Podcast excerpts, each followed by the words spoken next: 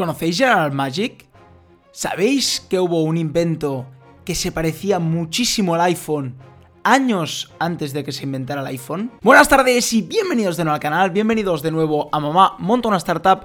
En el vídeo de hoy vamos a explicar la historia de General Magic, la alucinante y desconocida empresa que intentó crear un iPhone 20 años antes, en los años 90. El fundador se llamaba Mark Porat y era un ex empleado de Apple de la época de Steve Jobs. Y Mark tuvo una idea alrededor de los años 90 de crear básicamente, nos pone aquí básicamente un iPhone, pero 15 años antes de que lo inventara Steve Jobs y Apple. Mark ya conocía a muchísima gente de Apple y conocía a muchísimos ingenieros que acabarían siendo muy top a nivel mundial, pero que en esa época eran de Apple y algunos ya eran importantes y algunos no lo eran tanto.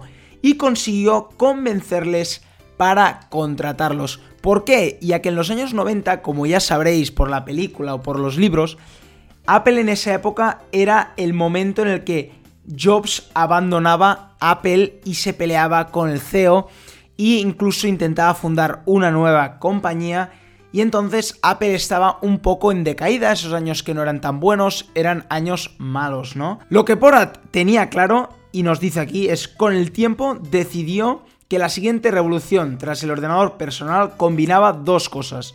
Una era la comunicación, otra era que en lugar de estar en una mesa estaría en tu bolsillo.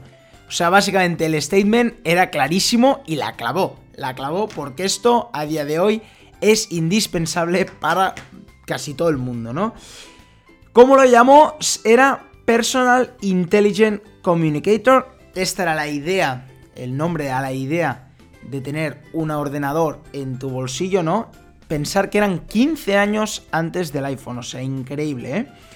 lo que llegó a convencer a dos ingenieros muy top en ese momento, que eran Hertzfeld y Atkinson de Apple, que sí que había contratado Jobs y que sí que habían hecho el Macintosh, ¿no? Del equipo Macintosh que había sido tan exitoso en esa época, ¿no? Pero además había contratado a gente menos conocida como Megan Smith o Steve Perlman, que eran Atari, eran de Mac, eran de Apple que sí que estaban en el equipo de marketing y que eran muy buenos, aunque claro, no eran tan conocidos como el equipo de ingenieros de Steve Jobs, ¿no? Y también fichó a un joven Tony Fadell. ¿Quién es Tony Fadell?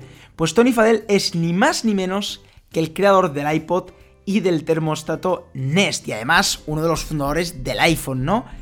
Pero claro, en esa época Tony Fadell no era nadie, era un jovencito. Claro, fichajazos por parte de Mark que como buen entusiasta y con grandes ideas que tenía, ¿no? Porque era una grandísima idea, básicamente era el iPhone, ¿no? Lo que 15 años anterior, ¿no? Había hecho un equipo, había construido un equipo muy grande y muy bestia, ¿no? Para empezar su empresa General Magic. Hay un documental de General Magic que lo explica todo muchísimo mejor, que os lo dejaré abajo en la descripción por si os interesa ver de verdad lo que es empezar antes de tiempo o cómo eran los primeros iPhones, ¿no? Entre comillas, pues lo tenéis ahí, ¿no? Básicamente el artículo aquí nos explica que es la revolución que pudo ser y no fue, ¿no? General Magic en esa época era una de las empresas más prometedoras e incluso tenía inversores como ATT y Sony, ¿no? Y Motorola, incluso Apple fueron inversores, ¿no? O sea que vieron el potencial, el gran potencial, primero del equipazo, ¿no? Que era porque eran ex Apple. Y segundo, de la gran idea que era traer lo que era un ordenador de mesa al bolsillo, ¿no? Lo que nos pone es que el ambiente era muy joven, era desenfadado, estaban un poco locos, obviamente pues toda gente de Apple había mamado de Steve Jobs, no había inculcado esta locura, esta pensar en enorme, ¿no? que tenía Steve Jobs, pues la trajeron a General Magic. A nivel tecnológico no necesitaban chips, era una tecnología muy buena, incluso los ingenieros estaban pensando en maneras increíbles que alucinaban a empresas grandes como Mitsubishi, nos pone aquí, ¿no?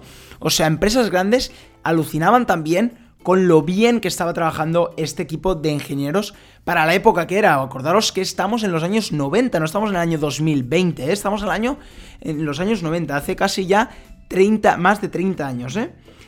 Claro, lo que pasa es que implementarlo sería complicado, no era tan fácil, ¿no?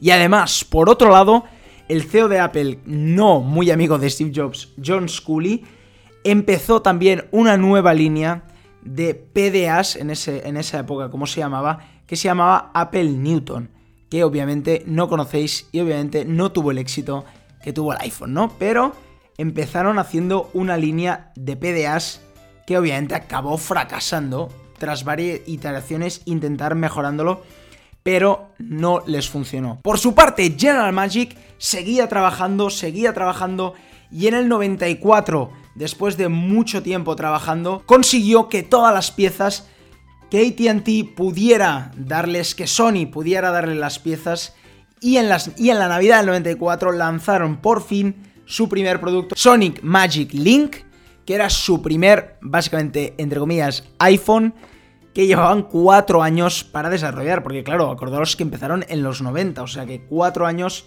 para sacarlo. De hecho, la empresa fue todo un éxito, General Magic hizo una OPA, hizo una oferta pública en bolsa, eh, las acciones subieron de 14 a, a 32 dólares en el primer día, ¿no? Y la verdad que el lanzamiento fue increíble, ¿no? Lo que pasa es que el primer impulso fue increíble, y pero tenía algunos fallos. El sistema operativo no era tan bueno como la gente esperaba. El precio, la verdad que era muy caro, lo estoy viendo y es, eran mil dólares. Ahora acordaros que ni el iPhone 11 vale mil dólares. O sea, en aquella época mil dólares era muchísimo más. Y claro, era muy caro por una idea tan loca y tan innovadora, ¿no? Por otra parte, en esa época empezaban las locuras de Internet, empezaba todo lo nuevo que ahora ya estamos muy acostumbrados, pero en aquella época era todo innovador y empezaba todo lo bonito que nos ha regalado Internet, ¿no? Entonces, claro, la gente ya se fijaba en especificaciones, ya entendía lo que era un navegador, Mosaic nacía, y claro, veían que esta que este móvil o que este aparato no, no daba estas funcionalidades, cosa que un ordenador sí daba, entonces no entendían muy bien por qué este teléfono o este aparato no lo daban. En aquel momento la empresa reconoció el error, intentaron al máximo de sus capacidades crear la segunda generación del dispositivo, ¿no?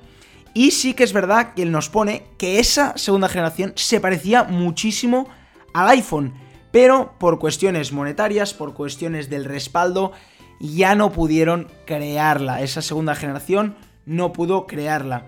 Y así es como General Magic acabó en 2002 cerrando tras unos años de pocas ventas, intentando mejorar, pero con poco respaldo de empresas y a nivel del público no le respaldaban tanto, y se convirtió en una empresa que, como nos pone aquí, se convirtió en el paradigma de la empresa que desarrolla un producto adelantado a su tiempo, que no tenía las capacidades o la inteligencia o pensando en cosas que hoy en día nos parecen tan obvias que están dentro de un simple iPhone, ¿no?